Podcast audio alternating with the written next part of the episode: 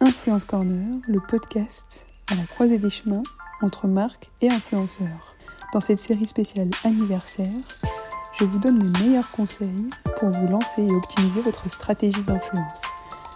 Un épisode tous les deux jours sur tout le mois d'avril et un bonus vous attend à la fin de cette série. Bonne écoute Dans le tips du jour, j'ai voulu aborder avec vous la chaîne de valeur de l'influence. Vraiment connaître un peu tous les acteurs de l'écosystème. Parce que on aurait tendance à croire que l'influence, c'est juste contacter un influenceur. Et pourtant, euh, la chaîne de valeur a bien évolué. Et ça, c'est dû en partie euh, au secteur qui s'est professionnalisé au, cours des, euh, des derniers mois et des dernières années.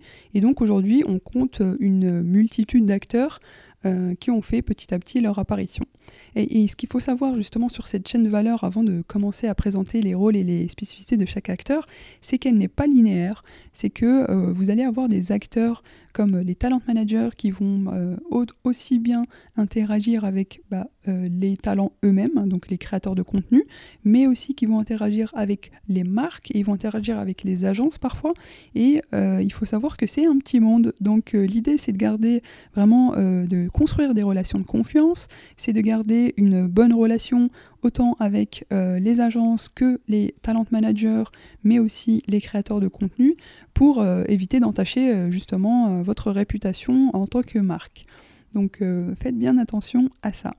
Maintenant, pour en venir un peu au rôle spécifique de, de, chaque acteur, euh, déjà, on a les plus connus, donc les marques et les créateurs de contenu. Je ne vais pas revenir dessus, sachant qu'il euh, y a un épisode dédié à la nature des porte-paroles sur les internets. Et ça, ça va être très intéressant de connaître un peu euh, les différences entre créateurs de contenu, influenceurs, leaders d'opinion. Donc, dans un prochain épisode, pour vous présenter un peu les agences, c'est un peu le plus gros pôle qui existe dans cet écosystème. Euh, parce qu'il y en a déjà euh, beaucoup et surtout euh, elles, sont, elles sont différentes. Donc on a les agences d'influenceurs qui vont, elles, avoir à disposition des créateurs de contenu en exclusivité. Ensuite on aura aussi les agences créatives de brain content, donc elles qui vont plus être du côté des annonceurs et accompagner les annonceurs sur toute la stratégie d'influence. Et on a aussi euh, les networks. Euh, ce sont des réseaux en fait qui ont euh, des créateurs de contenu. et la différence que les networks présentent par rapport aux agences d'influenceurs, c'est le fait que les créateurs de contenu sont payés tous les mois, comme avoir un salaire, à la fin de chaque mois, peu importe le nombre de collaborations qu'ils ont fait dans le mois. Et donc ça, ça permet une certaine sécurité pour euh, les créateurs de contenu.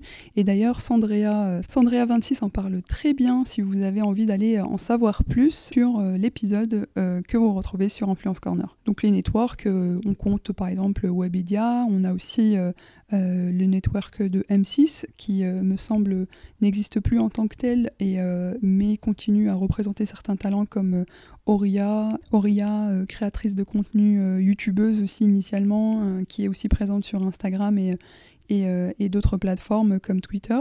On a aussi les plateformes de marketing d'influence, donc c'est un peu les plateformes on va dire technologiques qui vont aider les marques et les agences à trouver des créateurs de contenu, à gérer des campagnes d'influence. Ces plateformes-là ont généralement des API qui permettent de récupérer tous les comptes sur les réseaux sociaux. Vous avez les exemples sur le podcast de Favicon Cold Square et euh, bien sûr Evency. Donc euh, ces trois plateformes très intéressantes euh, si vous avez envie d'aller écouter les épisodes. Je vous les mets en barre de description d'infos. Voilà voilà, c'est tout pour moi. J'espère que cet épisode vous a été bénéfique. N'hésitez pas à le partager comme d'habitude avec les membres de votre réseau pour que ce leur soit aussi bénéfique.